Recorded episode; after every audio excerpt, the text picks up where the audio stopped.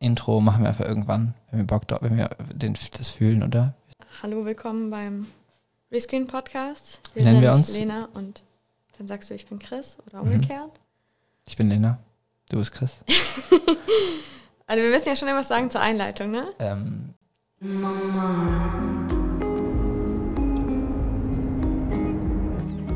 Toll. Hallo? Sag doch mal. Ja, wir werden nicht allein sein. Ab sofort werden wir einmal im Monat uns hier treffen mhm. und über Filme reden. Das hört sich gut Neue an. Filme, alte Filme, Auch irgendwas alte Filme. dazwischen. Ja, ich denke, wir sollten auch über alte Filme reden. Okay, reden wir trotzdem über Roter Himmel heute. Ja, jetzt haben wir ja schon angefangen, jetzt, Jetzt, wo müssen wir wir den auch. Trailer schon geguckt haben. Also Roter Himmel. Mhm. Wir haben sehr unterschiedliche Meinungen dazu. Vielleicht hat die sich auch vielleicht- geändert. Ja, und die vielleicht auch gar nicht so unterschiedlich sind am Ende des Tages, aber Mhm. der Outcome, was wir von dem Film halten, ist sehr unterschiedlich. Deswegen haben wir entschieden, dass wir darüber reden müssen. Mhm. Jetzt müssen wir starten, ne? Möchtest, Ja. möchtest, du, möchtest du einleiten? Okay, vielleicht mit welchem Gefühl bist du da hingegangen zu der Veranstaltung? Was war deine Erwartung an diesen Film? Ich glaube, das ist wichtig. Ich hatte, glaube ich, hohe Erwartungen, weil den letzten Petzold-Film, den ich gesehen habe, war Transit und ich ähm, mochte den Film sehr gerne.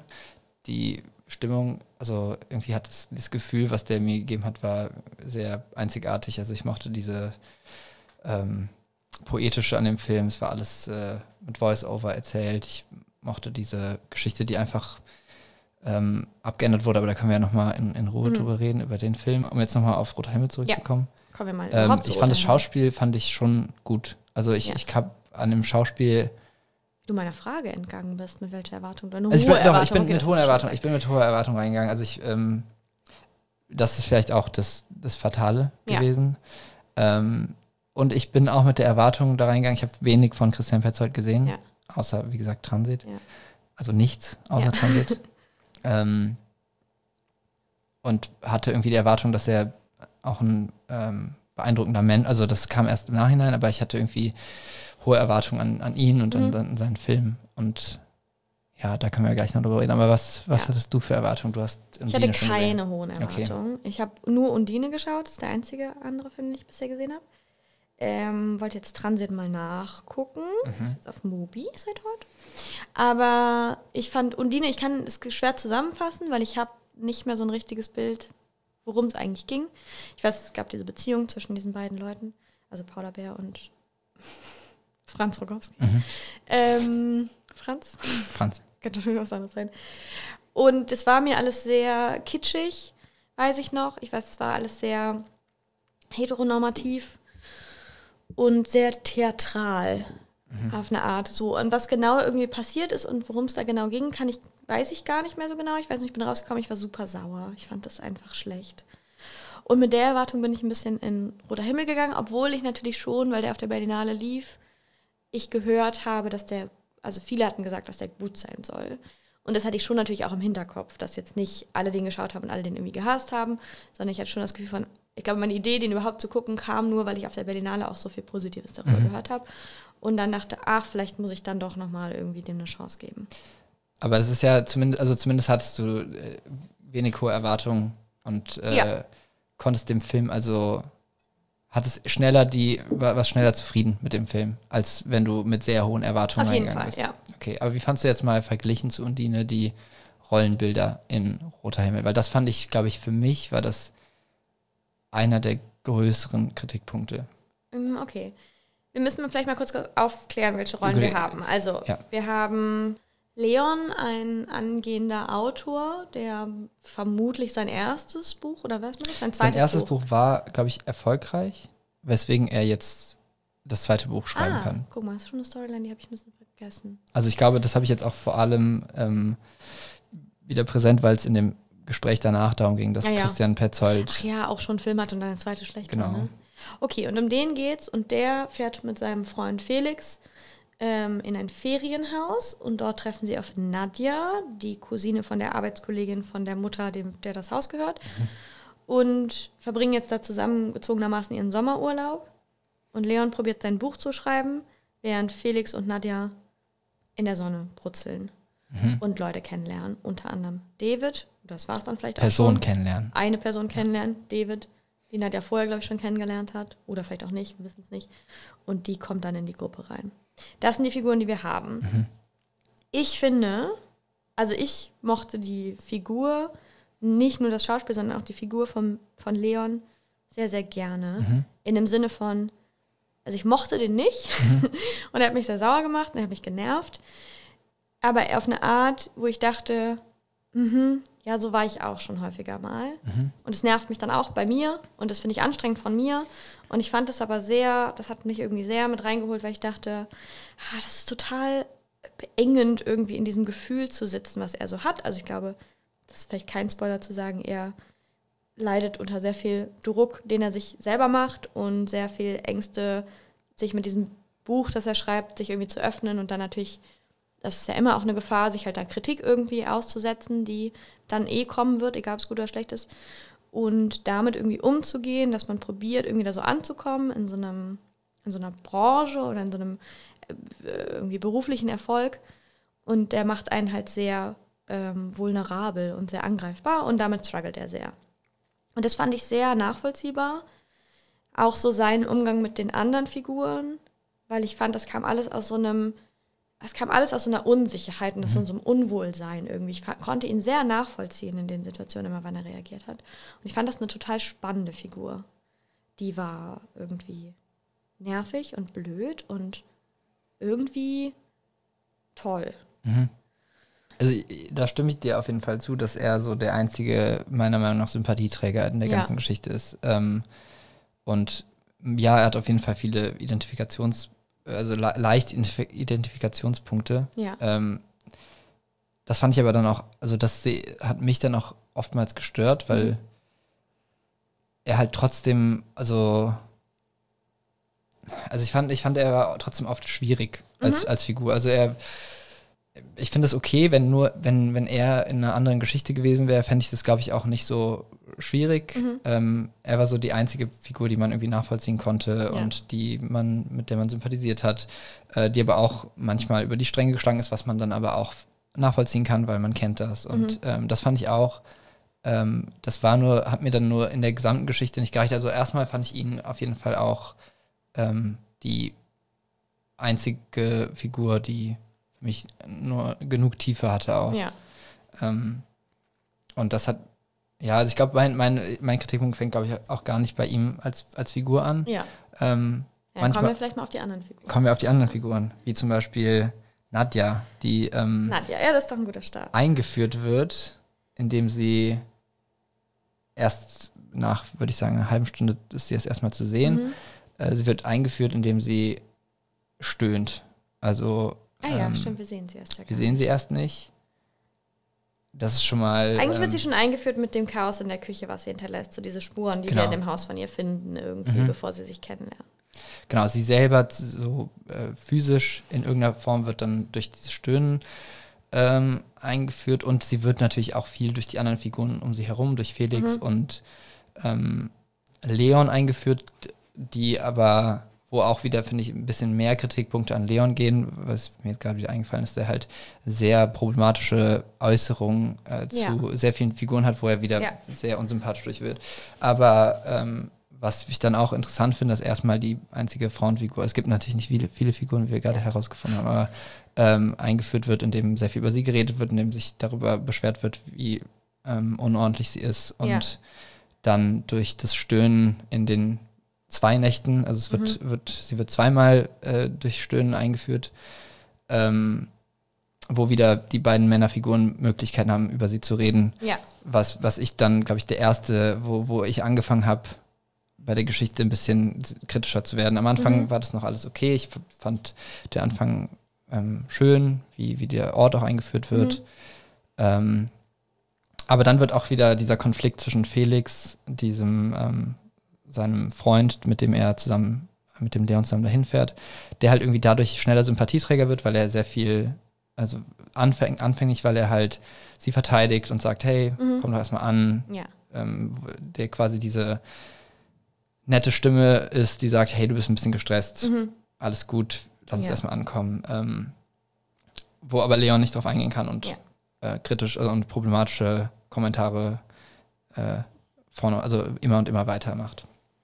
Macht ihr das denn am Anfang? Ich meine, am Anfang kommt er dahin und er ist irgendwie, er hat sich so vorgenommen, dieses Buch da jetzt zu schreiben und diese Wochen dafür nutzen zu können und hat irgendwie voll den Stress im Nacken, weil dieser Publizist, ich weiß gar nicht genau, was sein Jobbezeichnung ist, der jetzt bald dahin kommt und der muss irgendwie sein Manuskript abgeben.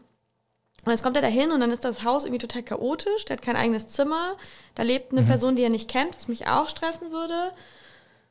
Und es ist alles nicht so, wie er sich das vorgestellt hat. Und klar ist es irgendwie als erwachsener Mensch sehr problematisch, sich dann so davon so leiten zu lassen, dass man wirklich auch den anderen gegenüber irgendwie kacke wird, was er ja schon dann auch Felix gegenüber irgendwie so ist.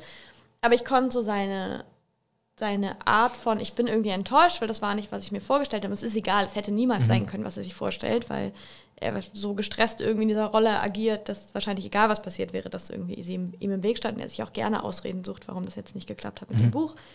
Aber das konnte ich erstmal nachvollziehen. Ich dachte erstmal, oh, ich wäre auch richtig angestrengt, wenn ich da jetzt hinkomme, es war alles nicht so, wie man sich das gedacht hat. Und so will ich auch nicht sein. Das finde ich auch keine, das ist keine ehrenwerte Rolle, die er da jetzt einnimmt. Das ist nicht so, dass ich denke, ach toll, so sollten alle Leute sein.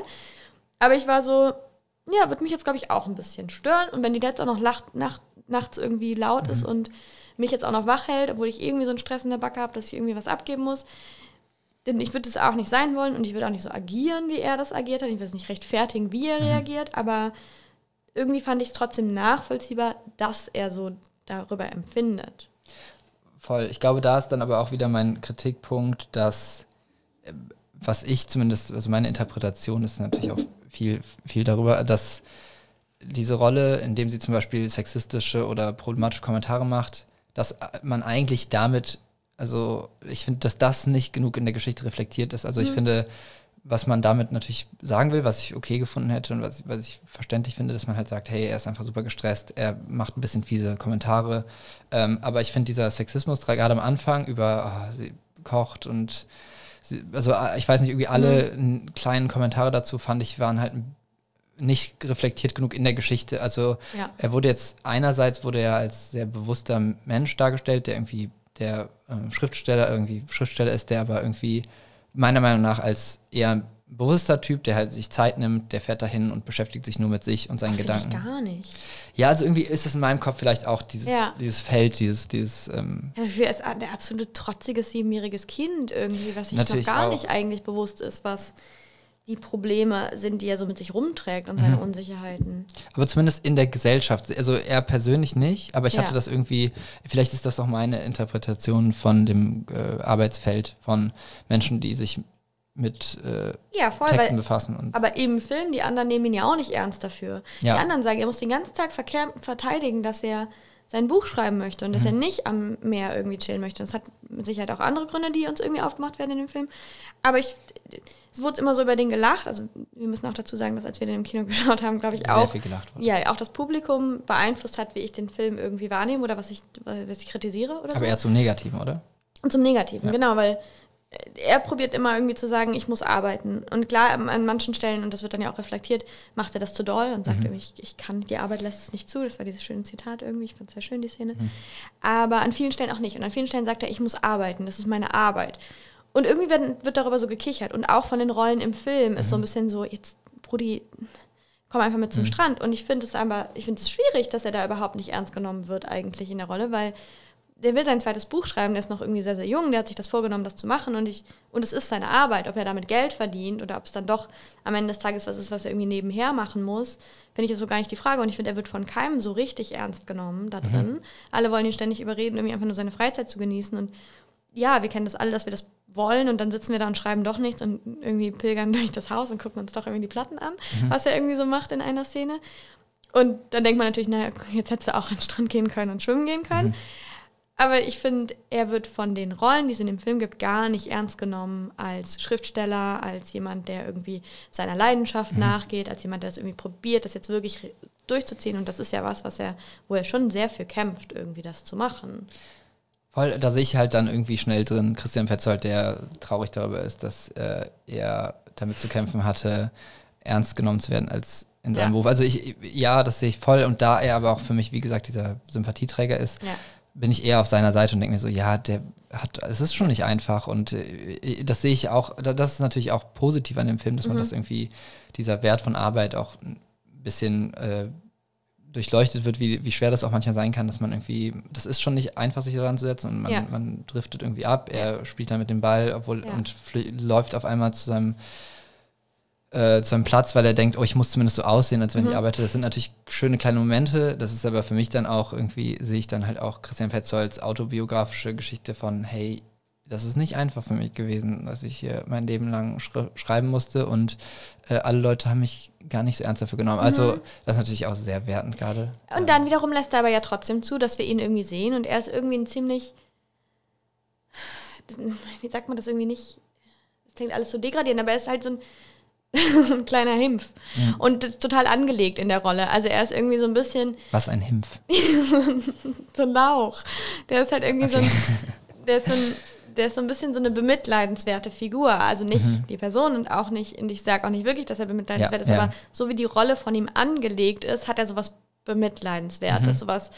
Aber irgendwie kriegt er es nie gebacken. Irgendwie ist er so eine Scherzfigur, die auch irgendwie ausgelacht wird von den anderen. Und, und das finde ich schön, dass der Film das trotzdem zulässt. Also er sagt ja nicht die ganze Zeit irgendwie, das ist so eine wichtige Arbeit, sondern, sondern es ist, fühlt sich auch albern an. Also ich finde, der Film lässt auch zu eine Interpretation von, ja, man muss irgendwie so probieren, das so als Arbeit so ernst zu nehmen. Andere nehmen das auch nicht ernst und ich kann das manchmal auch nicht ernst nehmen, weil eigentlich ist es totaler Quatsch, dass ich hier in einem Ferienhaus wohne und irgendwie das Geld habe und das Privileg habe, hier zu sitzen und das Einzige, was mich stresst, ist irgendwie mein Buch, was total wam- Wumpe ist, weil niemand wird das interessieren.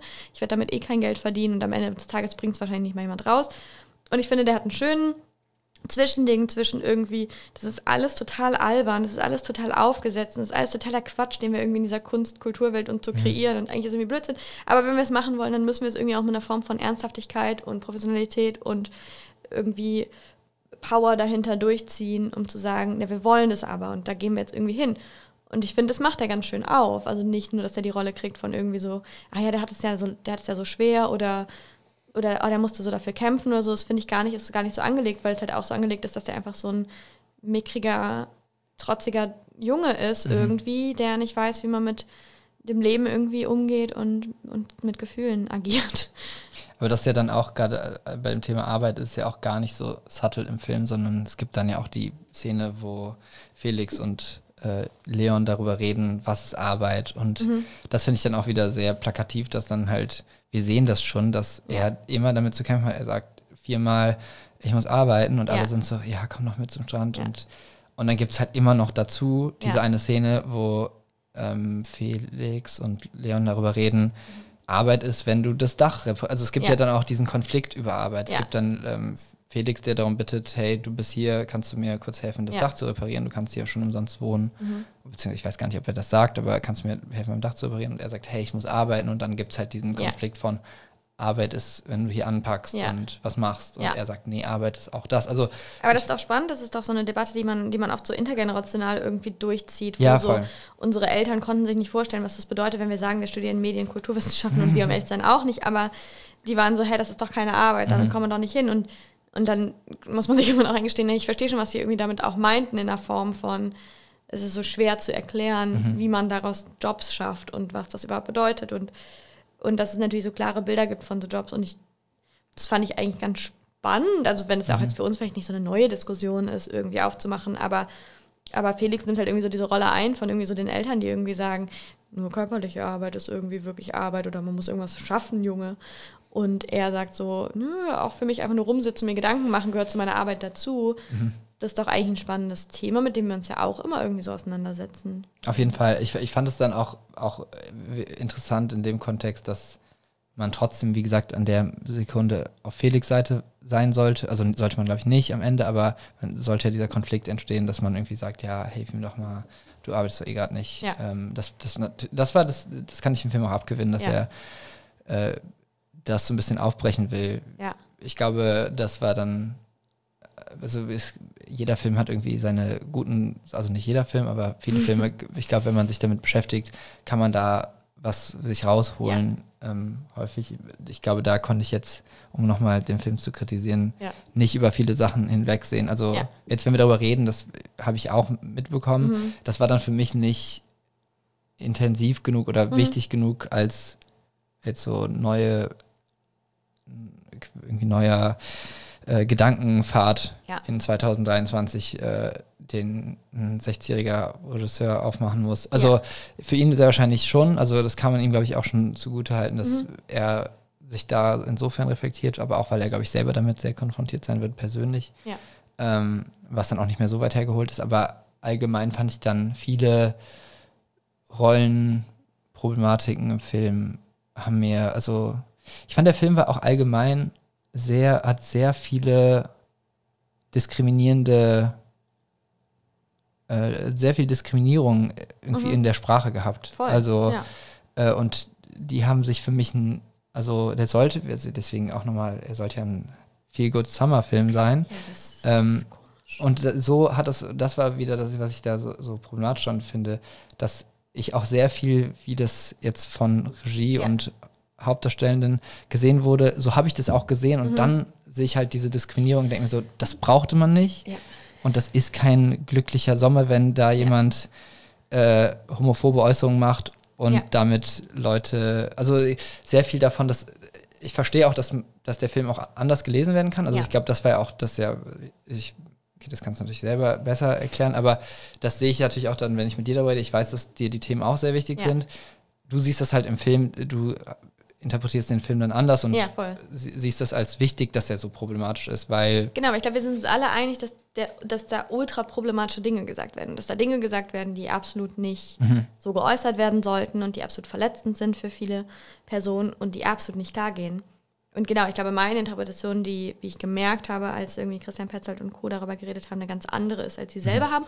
Und das ist ein komischer Moment, weil dann äh, ist immer geht es wieder auf so eine Aussage, also ganz am Ende geht es natürlich über so eine Autor und Werk, aber da will ich mich gar nicht jetzt äh, reinfallen lassen. Aber eine Frage natürlich von, es ist immer so schwierig herauszufinden, was ist die Interpretation oder der, der Anhaltspunkt gewesen für die Regie, diesen Film zu machen und wie sehr nehme ich das an, als das ist das, was die Aussage sein soll oder inwiefern ist natürlich auch meine, mein Blick darauf irgendwie eine legitime Argumentation für diesen Film oder gegen den Film, was auch immer es dann gerade ist. Weil ich sehe das, also das war immer so schwierig jetzt auch in den letzten Tagen, wenn wir so über diesen Film diskutiert haben, dass ich Angst hatte, dass Leute mir jetzt unterstellen, ich finde es absolut in Ordnung, dass diese Sachen da gesagt worden sind oder war doch ganz witzig oder darf man doch mal sagen, das ist null meine Meinung.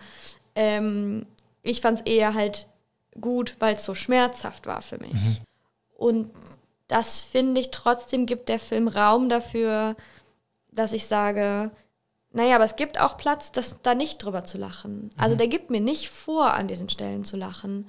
Und ich glaube, dass man da lacht, ist nicht so sehr Filminhalt. Also da habe ich lange drüber nachgedacht. Weil ich glaube, wenn der Film so angelegt ist, dass man da auf jeden Fall lachen muss, weil das so komisch und so merkwürdig ist, dann wäre ich sauer gewesen. Dann hätte ich gesagt, das ist, sorry, das ist kein Thema zum Lachen. Aber ich finde, der Film war nicht so angelegt, weil ich hatte das nicht, dieses Unwohlgefühl in dem Sinne von, meint der Film gerade allen Ernstes, dass das lustig sein soll? Ich glaube, das war nicht so sehr in dem Film drin, sondern vielmehr Leute, die den geguckt haben, die sowas vielleicht tatsächlich witzig finden, was ich mir nicht vorstellen kann, aber gibt es ja scheinbar. viele auch. Weil ich fand den trotzdem schmerzhaft.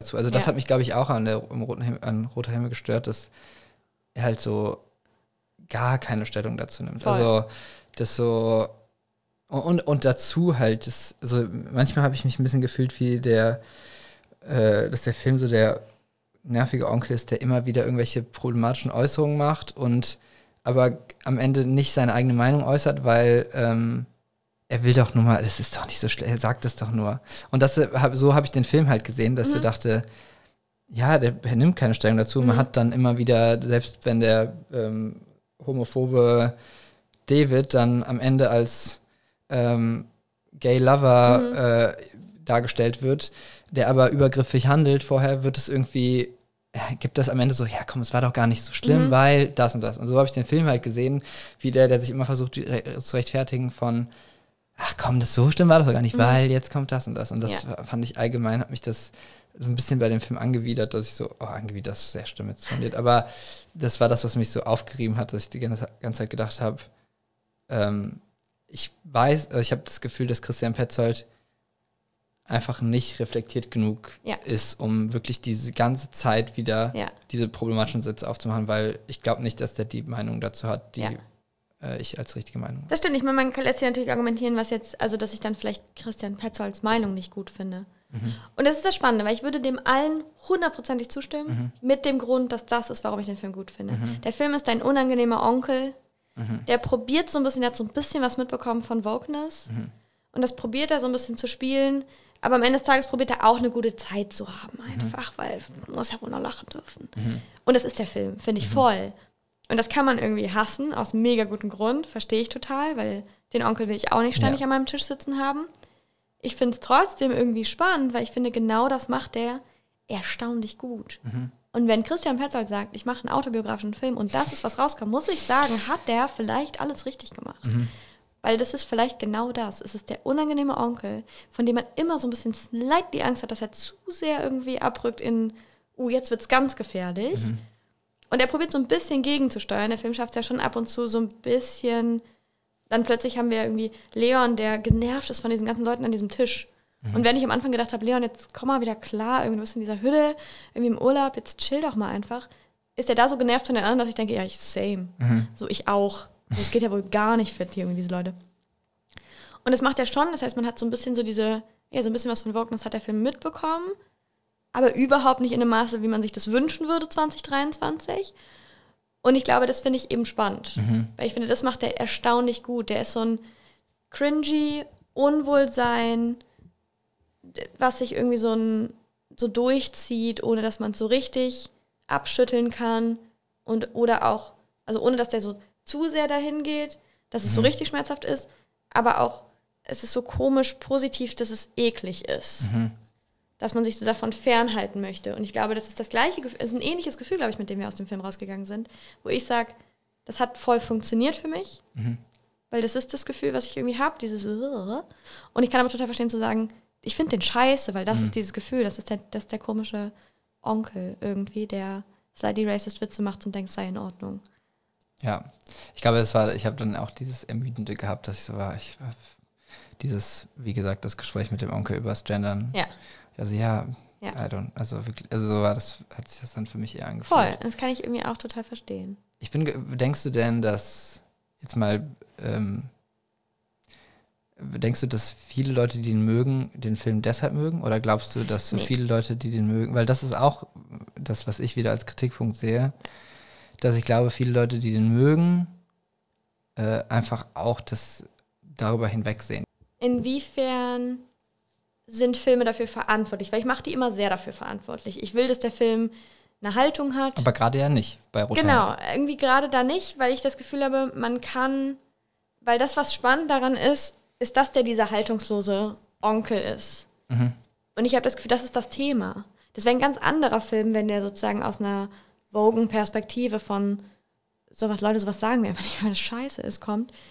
Dann wäre das nicht, dann würde ich sagen, Christian Petzold, das ist doch bitte nicht dein autobiografischer Film, als ob du so bist. Bullshit. So. Und ich finde, das trifft es besser bei dem, was er machen wollte. Ich habe da noch eine wichtige, ein wichtiges Thema, was ich gerne aufmachen würde bei dem Film. Und zwar, dass es ein Liebesfilm ist. Ja, das ist doch Quatsch. Ähm, und ich habe gerade eine Re nur die erste Review gelesen Ja. und das habe ich wieder vergessen bei dem Film. Das Liebesthema, was ja auch sehr präsent irgendwie Ja. im, im Film ist. Ähm, das ist auch das, was ich sehr abstoßend finde, dass er sich anmaßt, äh, die heteronormativste Liebesgeschichte Mhm. Darzustellen, ohne überhaupt einer Frau Raum zu geben, ähm, zu sein in seinem eigenen Ja. Film. Also das ist, und ich glaube, dass das, das viele, ich glaube, alle Reviews, die ich jetzt vorlesen könnte, also ich weiß nicht, alle Reviews, die über drei Sterne, vier Sterne sein werden, Ja. werden irgendwelche Männer sein, die sagen, ah, Liebesgeschichte, Ja. äh, ich, Erik Romer, toll. Ja, aber seit wann, seit wann geben wir denen so viel Raum, dass wir Kunst nicht gut finden, wenn die die gut finden? Also weißt du, was ich meine? Manchmal fühle ich mich auch schwer, finde ich es auch schwer, Ja. denen so viel Raum und Macht einzugeben, dass, wenn die das toll finden, dass ich dann sage, ach so, war das offensichtlich gemeint. Und Aber- inwiefern ist nicht irgendwie auch unsere Gesellschaft dafür verantwortlich, dass wir diesen Blick, dass Mhm. der Blick nicht existiert, so, dass du kannst nicht da rausgehen und lachen und sagen, ah, das war ein gute Laune Sommerliebesfilm. voll. So, und da sind wir auch ein bisschen verantwortlich dafür, dass irgendwie unsere Blicke, dass die, diese Blicke nicht existieren irgendwie. Und klar, da können Filme Ja. viel dran tun, dass sowas auch nicht passiert. Und die können einem schon ein bisschen mehr irgendwie Buddha geben, dass das auch nicht passieren kann. Aber es ist ja schon auch so ein bisschen deren Verantwortung. Also es ist ja auch eine Frage, mit welchem Blick die da reingehen. Voll. Aber des- deswegen finde ich es jetzt gut, also deswegen war das auch einer der Filme, wo ich gerne drüber sprechen wollte. Ja. Und ich finde es gut, dass wir darüber reden. ähm, deswegen, das, so, so viel muss ich ihm dann auch noch zugute heißen. Aber trotzdem ist das immer noch, also auch wenn ich dem, dem nicht so viele Stimmen gebe, glaube ich, dass deine oder unsere Stimme äh, in dem Diskurs, egal ob sie wie Ja. bei dir eher gut oder okay ausfällt und Ja. bei mir eher schlecht, glaube ich, ist die im Diskurs mh, eher die nicht gehörte Stimme. Ich fühle mich ja fast schlecht, dass ich das irgendwie. Ich will das nicht verteidigen, Ja. wie die Leute sind, aber ich will verteidigen, dass der Film für mich funktioniert Ja, auf ja, dieser ich Ebene. Ich finde das irgendwie manchmal, ich finde das spannend, weil ich habe das Gefühl, umso mehr wir darüber reden, umso weniger verstehe ich, dass du den Film magst. Also ich finde es sehr spannend, weil ich würde dir in 99,9 Prozent der Sachen oder fast in allem zustimmen, was Mhm. Ja. du gesagt hast. Also es gibt nichts, wo ich sage, oh, das sehe ich nicht so. Ich glaube, ich verstehe, ich, ich, ich sehe dann irgendwie nicht, wo, wie du mit dem Film Warum ich das mitgefühlt, warum das, also Ich glaube, ich habe schon, also ich glaube, ich muss schon sagen, ich habe mit ihm sehr mitgefühlt. ja, aber Ich konnte ihn, also dann Aber er ist ja nein, in auch vielen. Aussagen auch nicht, aber auf einer emotionalen Ebene, Mhm. sehr gerne würde ich das nicht wollen, aber auf einer emotionalen Ebene konnte ich ihn nachfühlen. Mhm. Und das hat vielleicht geholfen. Aber auch die Liebesgeschichte in ihm, also auch die, Nee. und das ist halt das Ding, das ist ja auch viel, also Obwohl, allein die letzte halbe Stunde, ja. doch. Doch. Nicht wirklich, aber die Tatsache ist, der kommt da irgendwie so an. Und Mhm. irgendwie braucht es diese Figur und die hätte ganz anders aussehen können, auf jeden Fall. So würde auch nicht mein Film aussehen, Ja, ne? natürlich, das ist ja. auch nicht klar. Aber ich sage jetzt nicht, so würde ich das auch machen, wenn ich das. Nein, auf keinen Fall. Das ist eine Storyline von einem mittelalten weißen Mann, definitiv. Aber er kommt da so an und es braucht so diese Rolle, die so klar sagt, er möchte so gern dabei sein, Mhm. Aber kann es nicht, weil er nicht über seinen eigenen Schatten springen möchte. Und das funktioniert ja schon Mhm. mit ihr irgendwie. Er findet sie offensichtlich so toll. Und dann nimmt sie so eine sehr mütterliche Rolle ein von der Frau, die irgendwie kocht und putzt und Wäsche aufhängt. Was eine schreckliche Rolle ist, die ich nicht immer wieder sehen möchte. Aber es gibt ihm halt so ein Gegenspiel von alles, was ich bei ihm sehe, ist irgendwie kindliche Traurigkeit und Verletztheit. Aber das gibt der Film einem. Also, der, also ich sehe das halt im Film nicht, dass man halt. Aber das sehe ich in der Rolle ja total. Aber das siehst du halt, weil du weißt, was ihm helfen würde. Aber ich finde, der Film sagt am Ende, ah, er hat sie geliebt und hätte er die Liebe zu ihr ausdrücken können, wäre das vielleicht nicht so dramatisch. Also, weil das ist halt, das sehe ich auch. Ich denke mir auch so, hey, Aber das sagt der Film ja doch. Der Film sagt ja schon, sie ist dieser Gegenpol. Sie ist diese Heimat. Sie ist irgendwie diese, aber sie ist auch die Liebe. diese Coziness von, was gibt's Cosieres als warmes, aufgewärmtes Gulasch? Das ist ja wohl stellvertretend für, sorry, ich mag das auch, ich esse das auch nicht, aber das ist doch so, das ist so cozy Heimatgefühl Ja, irgendwie. ja. Ist so ein aufgewärmtes Gulasch am nächsten Tag, was aus so einer Plastiktüte kommt irgendwie. Das ist auch nicht mein Vibe, aber ich verstehe das Bild in irgendeiner Form. Ich denke auch so, hm, okay, cool. Jetzt so abends in so einem Haus sitzen, so ein Gulasch essen, wenn es vegan wäre, yum, yum, yum. Ähm, und die Rolle nimmt sie ein. Und irgendwie gibt sie ihm zumindest diese Rolle von, irgendwie braucht er so einen Hafen. Irgendwie braucht er nur so ein Zuhause, so ein Ankommen, so ein Chillen, so ein Runterkommen. Und das ist sie irgendwie. Und das ist natürlich sehr projiziert. Und ich hoffe, dass keine Frau ever so einen Dude haben muss, der in dir diesen Hafen sucht. Aber, aber es erklärt sich ja schon irgendwie, warum er an ihr auch so hängt, weil ihm das offensichtlich total fehlt. Da so eine sichere Figur. Ich finde, sie nimmt viel mehr, und das macht es natürlich nicht besser, sie nimmt viel mehr irgendwie so eine mütterliche Rolle ein eigentlich. Die natürlich dann auf Liebesebene ein bisschen yucky ist, irgendwie, wenn man nachdenkt.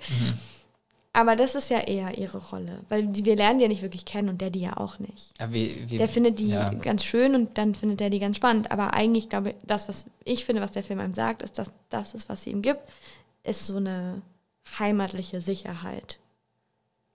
ich sehe das halt alles dann irgendwie, also ich, ich habe das halt gar nicht gesehen, weil ich dann denke, sie wird halt, wie gesagt, eingeführt mit so, also ich will das gar nicht aussprechen, aber so, sie wird, wie gesagt, eingeführt, indem sie Sex mit jemandem hat und dann, indem sie Wäsche aufhängt und kocht und indem sie sauer darüber ist, dass sie mit der Putzfrau verglichen wird. Ähm, jetzt. Das ist eine sehr schwierige Szene übrigens. ja, und ist, der Film hat so viele sehr schwierige Ja, ja, Szenen, voll. äh, wie sie auch darüber sauer ist, dass sie so verglichen wird. Und dann wird, finde ich, auch, das wird auch gar nicht aufge, aufgelöst, Ja. diese Szene.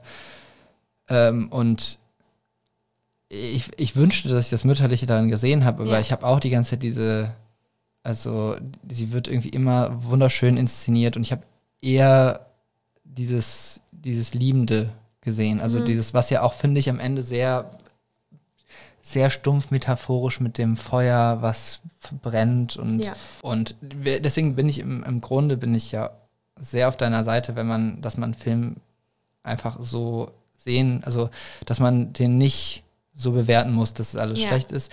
Ich hatte einfach nur eine sehr schwere Zeit, das Ja. nicht zu sehen. Ja. Ähm, Voll, also ich frage mich auch die ganze Zeit schon, ist es nur mein Blick, der irgendwie so viel Kontext hat, dass das irgendwie Ja. für mich funktioniert? Und Dann will ich nicht sagen, dass die anderen den nicht hatten, aber so mein, was auch immer, die Woche, Ja. die Themen, mit denen ich mich beschäftigt habe, der Moment, in dem ich den geguckt Ja. Mhm. habe, hat der für mich funktioniert und hätte das in irgendwie einem anderen Kontext überhaupt nicht funktioniert für mich. Also ist, wie viel ist in dem Film angelegt und wie viel ist mein Blick da drauf? Und deswegen bin ich froh, dass wir jetzt auch einen Podcast Ja. haben, um über Filme zu reden, weil das Voll. ist genau das Ding, dass man, das ist alles sub subjektiv. Wir Ja. schauen einen Film und Und das ist so krass, weil ich wieder sagen würde, dass ich mal unterstellen würde, wir kommen aus einer ähnlichen Bubble, Mhm. wir haben zumindest einen relativ ähnlichen Background, auch wenn natürlich jetzt wir beide schon einen offensichtlichen Unterschied haben, Mhm. von als Frau oder Mann groß zu werden, aber irgendwie haben wir ein ähnliches irgendwie Wissen über Film, aber auch über Geschichte und eine ähnliche Haltung zu politischen Themen. Und trotzdem gibt es dann diese Filme, wo wir so komplett auseinanderklaffen irgendwie in den Meinungen, was ich super gut finde, auch dass das gerade passiert, weil das dazu zwingt, finde ich, viel mehr das wirklich auseinander zu dröseln und da wirklich reinzugehen und zu sagen, okay, jetzt müssen wir gucken, was, was ist das genau? Und wenn wir natürlich alle mal so uns einig sind, so das ist jetzt scheiße, dann ist es damit auch erledigt. Dann sagen wir uns alle die fünf Argumente, die, denen wir alle zustimmen. Und dann hört man, dann fängt man nicht an, und gerade bei den Filmen, wo man gut findet, finde ich es gut, da wirklich reinzugehen und mal zu gucken, ist es so? Was ist da angelegt? Was sehe ich? Was passiert hier? Was will der Film eigentlich von mir? Deswegen finde ich es total wertvoll, wenn wir da so unterschiedliche Meinungen zu haben. Ich denke so, okay, jetzt müssen wir dann halt richtig ins. Und ich muss mir dann auch sehr genau selber erklären, wo meine Meinung herkommt. Und das finde ich schön, wenn die nicht nur sagt, ich ist auch okay, wenn ich rauskomme aus dem Film und sage, ich fand das jetzt einfach gut und weiter möchte ich dazu nichts sagen. Aber es macht auch Spaß, einfach zu sagen, okay, jetzt muss ich mal rausfinden, warum fand ich den eigentlich so gut? Oder warum fand ich den so schlecht? Weil jetzt muss ich argumentieren.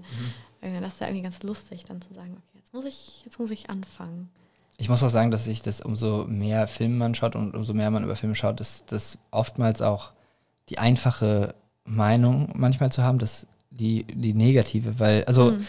weil ich finde, indem man, indem ich einen Film positiv sehe oder Mhm. mir gefällt, äh, fühle ich mich schneller angreifbar, weil es fällt mir einfach, die Sachen zu sehen, die ich, die ich Voll. schlecht finde. Es fällt mir einfacher, die gesellschaftlichen äh, problematischen Sachen, die Ja. wiedergespiegelt werden, zu sehen oder die mich, Voll. die mich abstoßen. Und äh, deswegen finde ich es manchmal einfach zu sagen, hey, das fand ich problematisch, das hat mir nicht gefallen. Ähm, natürlich kann die Gegenseite dann sagen, ja, das war ja gewollt, Ja. aber ich kann auch einfach meine Meinung festigen, indem Voll. ich sage, oh, ich sehe die Frau, die mit einem schönen Kleid Wäsche aufhängt, dieses Trope muss ich jetzt nicht 2023 in einem Film sehen. Und dann kann ich sagen, hey, ich mache den Film nicht. Ich hab, das habe ich gesehen, hat mich gestört, Ja. hat keine Lust mehr. Ja. Und deswegen finde ich es Und da will ich auch gar nicht, deswegen finde ich es auch manchmal so schwierig, gerade bei Roter Himmel fand ich es jetzt auch schwierig, die positive Seite einzunehmen, sozusagen. Also ich habe mich Mhm. nicht absicht, absichtlich eingenommen, sondern so fand ich es auch, aber ähm, ich will da ja gar nicht gegensprechen. Mhm. Also wenn das jemanden triggert und wenn das jemand nicht in Ordnung findet, will ich die letzte Person Ja. sein, die plötzlich die Rolle einnimmt, die sagt, aber so, Schau dir nochmal an, du Genau hast das so. nicht richtig gesehen. 0,000. Und ich finde es aber nur in Ordnung, wenn der Film es schafft, das zu einem Thema zu machen, worüber wir dann irgendwie reden oder was der Ja. Film irgendwie aufmacht. Und dann, das ist natürlich gefährlich, wenn ich einen Film halt irgendwie gut filme, dann mache ich mich halt irgendwie angreifbar im Sinne von, findest du das okay, dass der das macht? Aber das ist auch sehr, also wenn man das wirklich, wenn man, also ich glaube, viele, mit denen man dann wirklich darüber redet, merkt man auch schnell, Ja. dass das natürlich nicht, Ja. nicht du bist. Also man kann ja auch Filme über schreckliche Menschen machen Ja. und nicht sagen, oh, findest du jetzt Ja, ja, voll. äh, Uncut Gems findest du Ja. den toll. So. Ja, Ann-Kathrin ist fantastisch. Möchtest du noch über Roter Himmel weiterreden? Weil ich habe das Gefühl, wir Nee, könnten ich da noch. ganz, also wir können da jetzt stundenlang. Wir können das schon. Ich, ich merke auch gerade, dass ich glaube, wir, wir haben sehr viel, also weil ich habe immer noch sehr viel in dem Film, wo ich drüber reden könnte. voll. Wir haben irgendwie noch gar nicht über David gesprochen und wir haben noch nicht über das Strandhaus gesprochen. Und wir, also da kann man Wir haben noch nicht über die Wildschweine die gesprochen. Wildschweine, die Bränden, der Waldbrand überhaupt haben wir nicht drüber Waldbrand auch. gesprochen. Und das Ende, also okay, Das kurz nochmal ganz ja. kurz, ich glaube, da finden wir nochmal kurz, weil das würde mich sehr freuen, wenn wir am Ende nochmal auf so einer Zusammenfinden. zusammenfinden. Wirklich, das Ende ist ganz schrecklich. Also ich glaube, nicht ganz schrecklich, aber also ich finde eine Szene, ich, ich finde, er hat so fünf Szenen, die ich finde ganz schrecklich sind. Eine, also Szene von problematisch bis hin zu filmisch einfach Ja. peinlich. Mhm. Ähm, die, also ich glaube, ich weiß nicht, ich rede jetzt über die Szene, wo am Ende einerseits ganz klar wird, dass das alles passiert ist und nochmal nacherzählt wird. Ja. Also das fand ich wirklich, also ich finde, da, da stellt er den Zuschauer auch als super dumm dar. Ist es denn alles passiert oder hat er nur das Buch darüber geschrieben? Ja, das wird halt, das fände ich okay. Das fände ich, das aber hätte ich ist ja dann vorgekommen. Aber es, also er formuliert das ja dreimal. Also einerseits sieht man das, man Ja. sieht die Szene, andererseits wird es nach, also mit diesem Voice-Over Mhm. erzählt und zum dritten bekommt man nochmal eine Szene danach, wie mit den Folgen damit umgegangen wird. Mhm. Ja. Und das ist so, oh, das ist Also das ich finde auch, man hätte den deutlich früher enden können. so zwei Stunden früher. Mindestens, mindestens bevor die beiden nochmal aufeinandertreffen. Ja. Nadja und Leon. Das hätte ich auf jeden Fall gelassen, an komplett. Also weil es ihr auch nochmal einen anderen Modus gegeben hätte, wenn sie einfach, wenn ihr erlaubt wird, einfach zu gehen. Und Mhm. das wird ihr nicht erlaubt. Sie muss einfach zurückkommen und ihn wieder anlächeln. Null. Ja. Run. Sie lächelt einfach so So, schön. geh bitte einfach. Die Tatsache, dass dieser Verleger das Buch rausbringt, da sind wir ja auch unterschiedlicher Meinung, das finde ich jetzt nicht so schlimm. Mhm. Das finde ich eher noch ein Dolchstoß. Das finde ich irgendwie Ja, noch ja, mehr ja. so, ah, das wird doch schon wieder einfach nur Kacke sein, die der da geschrieben hat. Und jetzt das einzige, also um es makaber auszudrücken, aber so die einzige Person, die der findet, die das rausbringt, ist halt der sterbende Verleger, der sagt, ich habe jetzt wirklich auch nichts mehr zu verlieren. Das ist ja eine Interpretation, die da, Mhm. Ja, die man schon nehmen kann. Und das finde ich fast noch trauriger, irgendwie diese mickrige Ente, die da irgendwie dann, dann das ist so die Chance, irgendwie dieses Buch rauszubringen, was keine Sau lesen wird. Mhm. Und man selbst erfolgreiche Bücher, das, bis man da irgendwie mal ankommt, das ist alles mickrig, das ist jetzt nicht ein großer Erfolg oder so. Ähm, wer, wer schafft es schon als Autor, irgendwann jemals irgendwo anzukommen? Und das fand ich gar nicht so schlecht, aber ja, diese ganze Story, ich mochte die Off-Stimme sehr gerne, einfach weil die schön war zuzuhören. Dann schau dir Transit an. ist auch eine spannende Sache, finde ich. Wir haben gestern noch mal über Trailer gesprochen, wo es so oft Stimmen gibt, die eigentlich die, so Narrative Storyteller, die irgendwie den Trailer erklären, finde ich ja fantastisch, wie das in den 90ern gemacht wird. Ich finde, das können wir viel häufiger machen. Aber das finde ich gar nicht so schlecht, aber es dauert auch zu lange. Es ist zu viel wiederholend. Und dann wird es mir zu doll aufgelöst irgendwie so am Ende. Mhm. Das hätte es nicht gebraucht. Ich, würde die, ich, hätte, ich hätte geschnitten, als die aus dem Zimmer geht, als das Zimmer leer ist. Ja. Und dann vielleicht nochmal danach mit dem Waldbrand, aber dann, dann wissen wir doch schon, was passiert. Sehe ich, sehe ich sehr ähnlich. Ja. Ich finde, das ist ein guter Abschluss zu Roter Himmel. Roter Himmel. Von Schaut. Christian Pesselt. Jetzt im Kino. Ich würde trotzdem sagen, man sollte sich den angucken. Ja, also Aber ich werde, glaube ich, nie Ich eine würd- Gegenempfehlung geben. Aber das ist natürlich auch manchmal schaut man Filme und ich glaube gerade wenn man deswegen, wo wir eben wieder beim Thema sind, gerade Filme, die man positiver sieht, Mhm. mit denen bin ich viel, viel weniger kritisch. Wenn ich voll im Film drin bin, was ich aber auch am Voll. Ende sagen würde, das sind dann Filme, die gucke ich das zweite Mal und dann Ja. denke ich mir so, warum fand ich ihn so toll? Ja, ja, voll. Vielleicht ist es das auch. Ich frage mich jetzt manchmal, ob es vielleicht im ersten Schritt, wenn man so einen Film anfängt, irgendwie in den ersten 10 Minuten oder 15 Minuten so, ob es da vielleicht einfach nur so eine Sache braucht, die einen mit reinholt. Und dann, dann hat man schon einen Blick und dann ist man irgendwie schon drin. Ich hatte das jetzt bei Five Devils total, das, ich, ne, ich sag da nichts drüber, aber ähm, dass ich den geguckt habe und ich habe schon in den ersten fünf Minuten gemerkt, dass ich vergessen habe, wo ich gerade bin. Bestes. Und ich glaube, dann geht's los. Dann bin ich schon ganz anders. Und das ist manchmal vielleicht einfach nur die Kamera, ein Bild, der Sound. Und das hatte ich zum Beispiel bei Roter Himmel. Ich fand den Anfang unglaublich schön. Ich fand diesen Song und dann durch diesen Wald fahren und diese, diese deutschen Wälder irgendwie. Ich war dabei. Und manchmal ist, manchmal frage ich mich, ob das das schon ist. Ob es so eine Sache gibt. Ich sage irgendwie die Figur, der folge ich oder die Bilder finde ich so schön und der Schnitt ist irgendwie so interessant. Und dann bin ich irgendwie schon drin und dann probiere ich so als self-fulfilling prophecy frage ich mich manchmal, ob das so funktioniert, mir so meine Argumente zusammenzusammeln, um das zu bestätigen, dass der gut wird. Und wenn ich starte und denke so irgendwie, ja, die Leute fühle ich alle nicht und Kamera ist auch so semi und der Schnitt, keine Ahnung. Dann suche ich, glaube ich, halt eher so, okay, und warum finde ich den jetzt scheiße? Und dann starte ich mit so einem Blick halt da rein. Ich glaube, dass das oft passiert. In, wahrscheinlich schon in den ersten paar Minuten irgendwie diese Entscheidung zu treffen und dann eigentlich nur noch danach sucht, was das bestätigt. Und dann gibt es die Filme, die einen aber total irgendwie in der Mitte abholen. Also man ist so, never mind, das ist fantastisch, irgendwie ich habe es noch nicht verstanden oder jetzt kommt er erst richtig um die Ecke. Das finde ich dann toll, weil dann wird so die eigene, man hat sich eigentlich schon so eingenistet in der Meinung und sucht nur noch so, so Argumenten, die darauf irgendwie zutreffen. Und dann gibt es diese Filme, die einem dann so volle Ladung irgendwie das so gegens Gesicht schlagen und ist so, okay, sorry, ich war einfach nur, ich war zu selbstsicher in der ersten halben Stunde, dass meine Meinung stimmt und dann holen die einen irgendwie so ab und es dreht sich alles um. Das finde ich auch immer richtig toll, wenn das passiert. Weil ich habe das auch, also gerade wo du davon erzählt hast, dachte ich so, oh ja, das ist schon, das kenne ich, aber ich, Ja. mir fällt gerade auch nichts ein, weil wenn ich jetzt, was aber auch schwierig ist, weil man dann im Nachhinein ja die erste halbe Stunde wieder Ja, anders validiert. bewertet auch, ne? Fandst du After Sun von Anfang an schön? Ich will nochmal auf After Sun zurückkommen, weil ich gerade richtig Lust habe. Okay. Möchtest du zuerst was über? Ich habe so lange geredet. Ich weiß, After Sun hat mich so zwei, dreimal wie so ein Truck erwischt. Das Mhm. fand ich beeindruckend. Ich glaube, ich habe den wesentlich, also ich habe den die erste Stunde, äh, hätte ich den, glaube ich, nicht so intensiv bewertet wie am Ende. Also ich glaube, der hat, im- ich finde, der hat die letzten 20 Minuten des Films, hat er mich einfach nochmal, hat er so, wa- was finde ich auch wichtig war, dass der Anfang mich nicht die ganze Zeit so bekommen hat, weil ich dann so langsam brodeln konnte. Ähm, aber bei dem Film war ich zum Beispiel so, dachte ich, die erste Stunde, das ist der jetzt ein guter Film. Ich mochte den, Ja. der hat mich abgeholt. Ähm, ich mochte die Themen, ich mochte die, das Visuelle, ich liebe Paul Mescal. Ähm, das ist ein toller Film, aber ich dachte halt, oh, der ist ganz schön. Ja. Und dann war ich super überrascht ähm, von zwei Szenen, dass ich einfach, also ich habe nicht damit gerechnet, dass der, dass ich so emotional dabei bin. Und das fand ich bei dem Film sehr beeindruckend, dass ich ähm,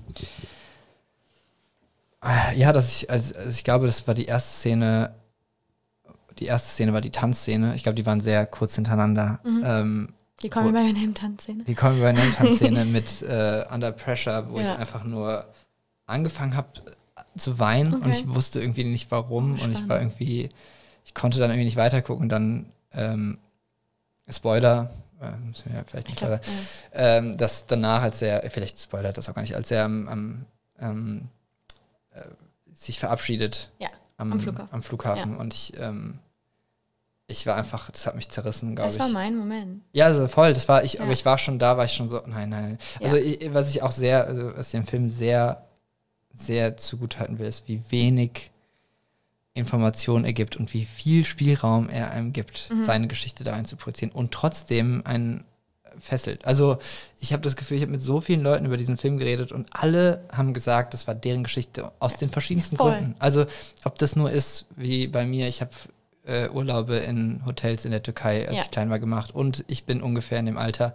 Dann natürlich, was ich mit vielen in unserem in unserer Alters in unserer Bubble allgemein habe, diese äh, Ambivalenz zwischen wir können uns mit allen identifizieren, weil wir einerseits ähm, mit der Tochter uns identifizieren können, weil wir das waren zu der Zeit. Wir können uns ein, andererseits aber auch mit dem Vater identifizieren, Ja. der halt irgendwie gerade vor der vor der Mammutsaufgabe steht, was ist Erziehung, was, Voll. was mache ich mit diesem, mit diesem Kind und wie gehe ich mit, mit irgendwelchen Problemen um, Mhm. das, was ja auch, wie gesagt, nicht, also nicht beschrieben wird, Ja. ob das Anxiety, Depression, Familienprobleme, was auch immer ist, ist das scheißegal. Ja. Wie gehen wir damit um, dass wir eigentlich weglaufen wollen Ja. und aber unser Leben weiterläuft. Und das fand ich äh, sehr, sehr beeindruckend bei dem Film. Und ich weiß auch immer noch, das, ist, das finde ich umso spannender bei dem Film, ich, ich kann, ich könnte den niemals analysieren, weil ich, Ja, also nee. ich kann, ich verstehe das nicht und ich finde das, das will ich auch, also deswegen, ich rede super gerne sehr lange über den Film, Ja. aber auf einer sehr emotionalen Ja, Ebene, voll. weil ich, ja, Weil das ja auch der Wert des Films ist, oder? Ich finde, der macht gar nichts auf, was man so. Der Film lohnt sich nicht, weil man den auseinandernehmen kann. Der Film lohnt sich, weil man den so fühlen kann. Mhm. Ich hatte das genauso. Also mein, ich glaube, ich habe erst an dem Moment, wo er sich beim Flughafen verabschiedet, und das war der Moment, wo bei mir wirklich der Damm gebrochen ist, habe ich erst verstanden, was für einen Film ich da geguckt habe Mhm. und wo ich gerade war. Und das ist ja genau die Storyline, die da aufgemacht wird. Das Kind, was irgendwie halt in einem Alter ist, wo sie vielleicht noch nicht, also schon sehr viel mitbekommt, aber noch nicht so ganz vielleicht checkt und jetzt irgendwie im Alter nochmal da drauf guckt und eigentlich merkt, was da irgendwie abging. Und das ist ja so, wie es erzählt wird. Und das habe ich mitgefühlt. Das habe ich komplett. Ich war irgendwie dieser, dieser Storyline von diesem Urlaub, der ja auch total schön ist. Auch, auch nicht immer, aber der ja irgendwie auch so was sehr Warmes und sehr Heimeliges hat, irgendwie mit diesen beiden, die so ein tolles Team sind. Und dann, und dann kommt diese Szene, in der ich wirklich legit erst verstanden habe, was wir hier tun.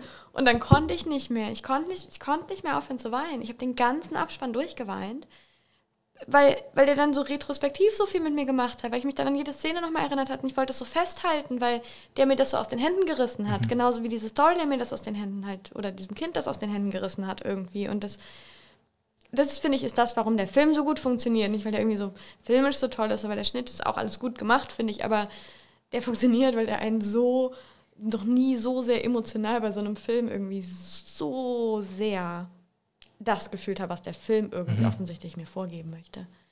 Also absolut fantastische Arbeit irgendwie, dass das funktioniert hat. Ist doch, also.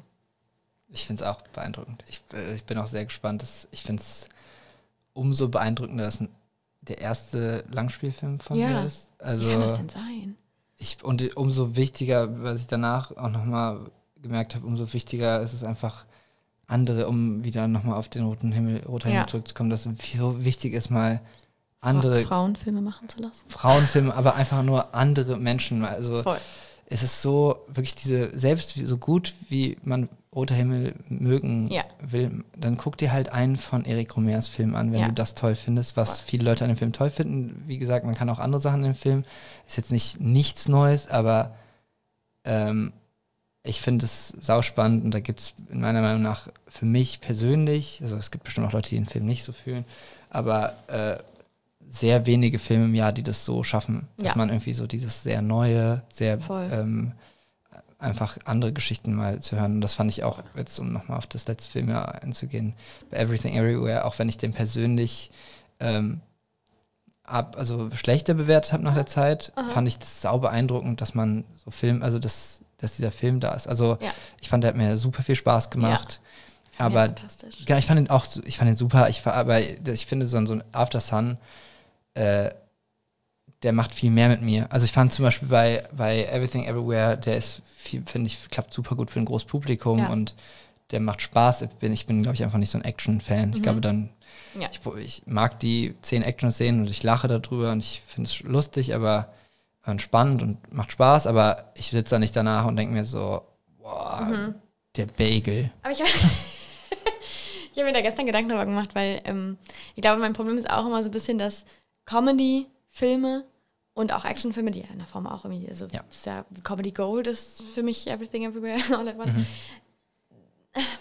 Ich es immer schwierig finde, die in einen Topf zu werden oder in die gleiche Bewertungsstrategie zu packen wie Dramen oder mhm. so. Weil ich irgendwie immer, obwohl es eigentlich, finde ich, total falsch ist oder für mich nicht besonders lohnenswert ist, denke, es ist krasser, wenn der Film geschafft hat, mich zum Heulen zu bringen, als wenn der mir irgendwie einen Lacher gibt. Weil ein Comedy-Film, der, wo ich an einer Stelle, Stelle lache, so semi-erfolgreich, mhm. aber ein Drama, wo ich an einer Stelle Rotz und Wasser heule, mhm. ist absolut erfolgreich für mich. Nicht unbedingt, aber ne, wenn es jetzt gut, wenn es jetzt After Sun ist, da habe ich auch nur einmal geweint. Ja. Und hätte ich jetzt bei irgendwie einem witzigen Film nur einmal gelacht, würde ich sagen, never mind. Und irgendwie funktionieren da nicht die gleichen Maßstäbe und irgendwie habe ich auch das Gefühl, das sei nicht die gleiche Kunst. Das klingt mhm. total pretentious und scheiße, aber irgendwie finde ich es total schwer zu sagen, Everything, ne, das, das, das ist wirklich auch unfassbar gut gemacht, aber zu sagen, das war gestern mein Argument, zu sagen, What We Do in the Shadows ist genauso gut wie After Sun. Mhm. Weil das ist für mich, das mhm. sind für mich beides 10 von 10 Sternen Filme, die ich absolut fantastisch finde. Aber wo fange ja. ich an, die beiden Filme in, die, in der gleichen Kategorie überhaupt zu bewerten? Mhm. Irgendwie das eine ist ein fucking Klamauk-Film über Vampire in ihrer WG und das andere ist irgendwie dieses Familiendrama. Und das ist, also, das fällt mir, fällt mir dann so schwer zu sagen. Ich würde dann immer sagen, nee, aber lieber mag ich After Sun. Mhm. Und das glaube ich nur, weil der einfach. Oh, ich glaube, so. man öffnet sich halt. Also, ich muss sagen, das finde ich jetzt, wo du darüber redest, das finde ich das Spannende daran, dass man halt sich um zu weinen, muss man, dem, muss man sich den Film erstmal anders öffnen. Und ich gucke mir so einen ähm, Anchorman an, den ich toll finde. Und mhm. Der öffnet mich natürlich auch. Also, okay, es öffnet mich natürlich. also, ich bin natürlich auch, also gerade bei so Filmen, die dann manchmal problematische Witze machen, ja. öffne ich mich dann natürlich auch auf irgendeine Weise und mache mich irgendwie angreifbar, wie ich mich bei Afters dann angreifbar mache. Aber mhm. ähm, ich finde, das ist finde ich für mich schwerer. Also ich lache auch Findest du über. es schwerer, in einem Film zu weinen, als zu lachen? So im Kino, irgendwie, wenn du einen Film guckst? Ah, es kommt drauf. Also ja, ich, das Ding ist, ich lache manchmal über Sachen, die ich. Ähm, das kann ich.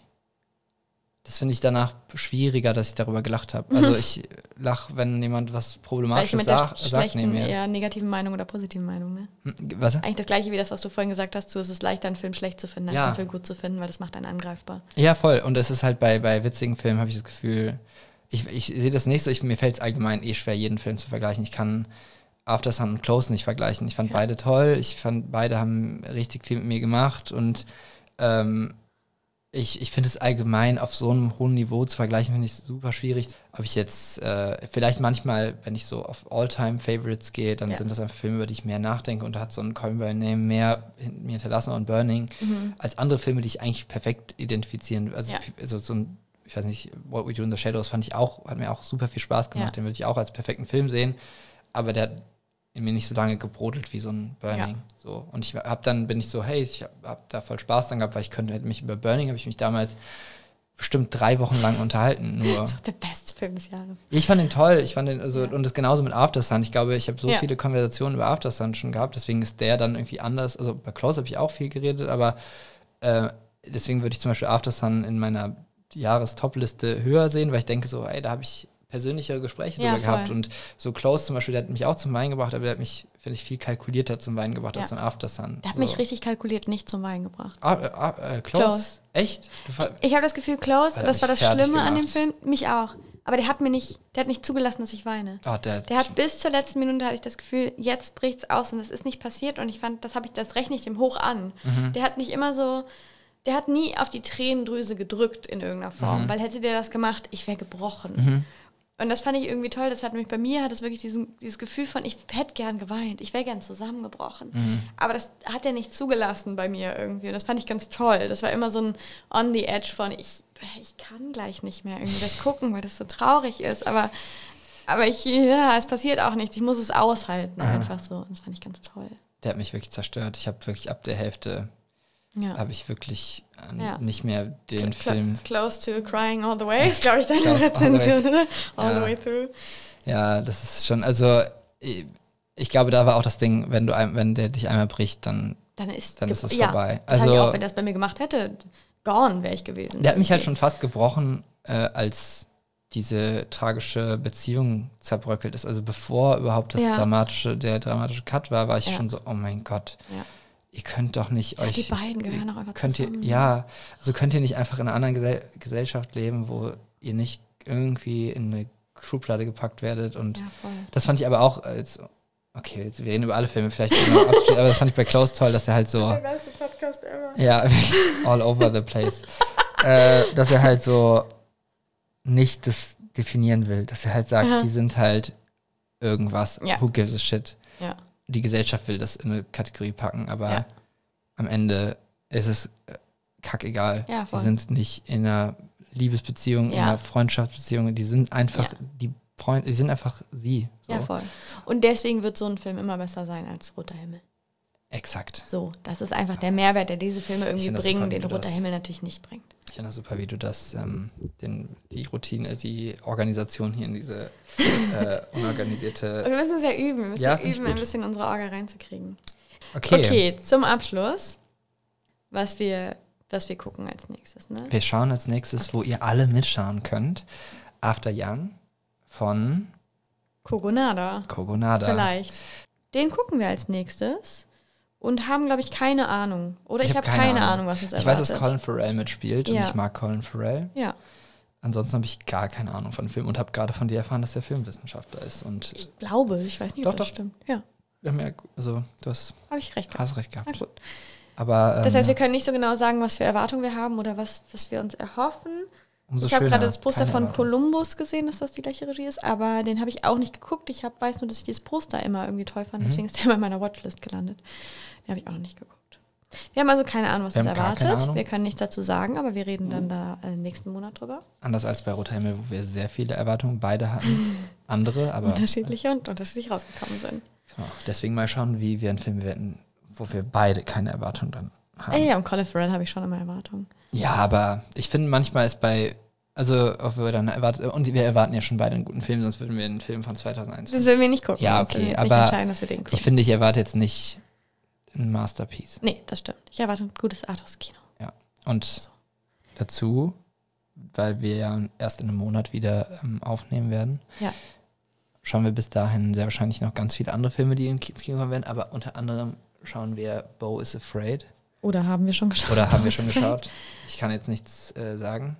Ich darf noch nichts sagen. sondern Chris darf noch nicht sagen, genau. Also wir, wir, ähm, wir werden wahrscheinlich einiges gucken, aber ich glaube, für mich ist Bo is Afraid gerade der Film, auf den ich mich am meisten Ja. freue oder auf den ich am meisten gespannt bin. Ich fand sowohl Midsommar als auch Hereditary fantastisch und ich kann mich nie entscheiden, welchen ich besser fand, um Mhm. ehrlich zu sein. Muss ja auch nicht. Ähm, ich habe nie den Director's Cut von Midsommar geschaut und ich habe überlegt, ob ich das noch mache vorher, als weil dann bin ich auch mit der Zeit so ein bisschen, dann bin ich schon mal vorbereitet auf die drei Stunden.